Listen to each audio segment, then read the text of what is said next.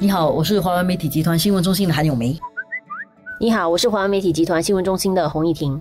一眨眼哦，就是一年了。这个星期六就是我们新加坡出现第一起冠病病例的一周年。不知不觉就过了一年，这个动荡不安的一年。去年的这个时候就是顺道河畔，晚上开幕，我们就坐在那边等着那个节目，然后突然间手机就响起了，嗯，然后就知道我们有第一个冠军比例。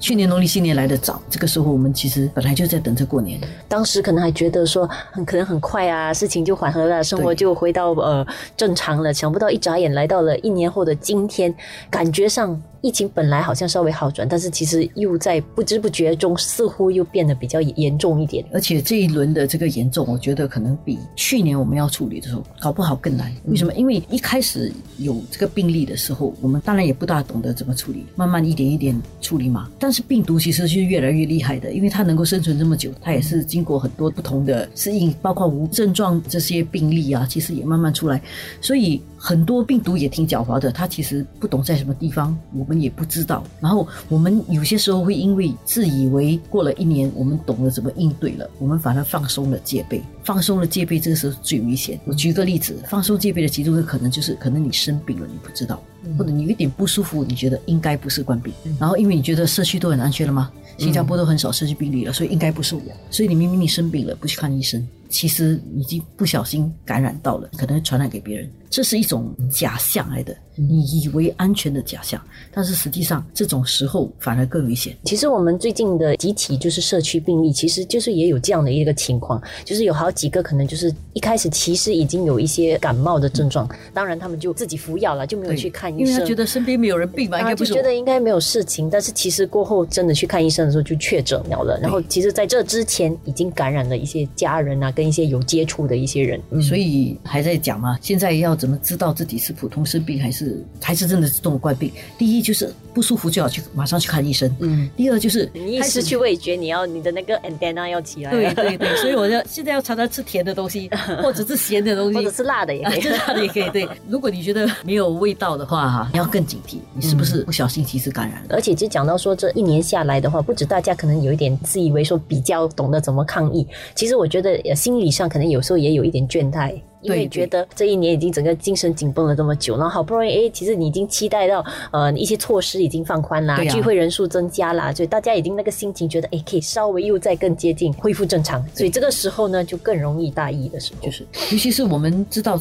可以进入第三阶段的时候，大家都开心了一阵子，但是都以为说哦，一切都会向好发展，但是没有想到，其实第三阶段里面一些措施可能是可以优登的，好像本来卡拉 OK 跟夜总会可能要适度的试点开放了，嗯，结果重启的一天前就马上喊停了。刚刚看到新闻日报才写了这个丢黑，本来以为说可以重启了。怎么知道马上喊停？所以生意其实很难做，嗯，就干脆把那些沙发捐出去了。我觉得那张照片看了很心酸。我觉得对于这些呃 KTV 还有就是酒吧业者，其实这一年也过得真的很不容易，因为他们已经算是最后阶段都还一直不能放宽的，因为很多业者相对都已经开始放宽了嘛，但是他们就是一直觉得说那个传播的概率会风险很大，所以他们就一直还是暂停营业的。然后一好不容易等到进行一些试点计划了，做一点准备了，但是没想到就马上灯啊，这个东西。也提醒我们了，我们也不可以觉得，如果现在情况好转。就理所当然的觉得一定会更开放，然后就可以更自由自在。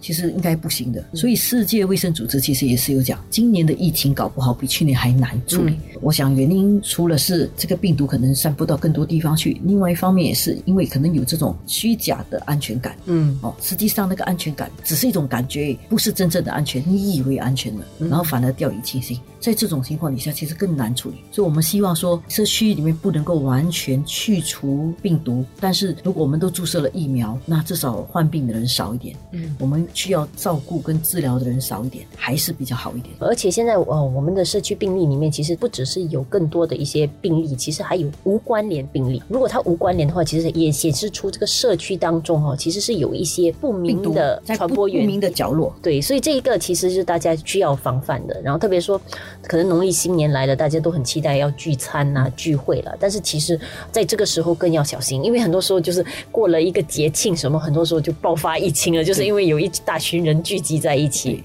尤其是华人吃饭的习惯哦，我们一起捞黑，一起捞鱼生，要用公筷。然后第二就是捞的时候就不要喊，而且要戴口罩。现在餐馆都在提醒大家要戴着口罩，而且不要喊太大声，很为难的，很反我们自己的日常行为。但是没有办法，这个是自然的。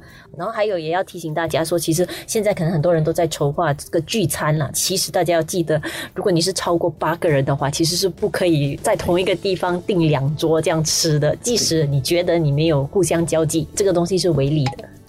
然后世界各地的情况其实也没有好转啊，马来西亚更严重啦。之前新冠令讲两周，不过其实现在已经开始有一些迹象说可能还要延长了了。对，这个延长其实在还没讲两周，上个礼拜我已经讲了嘛，嗯，不太可能两周能够见效的。它一定会在延长，因为像上次新加坡的情况，我们在经过这个 break 四周之后，其实已经好转了，但是也都不敢开放，一直到我们上次的那个呃阻断期，差不多整整两个月的时间，所以马来西亚做两个星期其实是不太可能的。所以这个对于我们在新加坡也是一个很大的一个警惕了，就是说我们也不希望又再回到阻断措施这样极端的一个做法，所以大家真的要尽好自己的一一份力量啦，就去做这个防疫啦。而且真的是要记得一点，去年很辛苦。如果今年没有搞定，疫情又再发，今年只会更辛苦，只会更辛苦。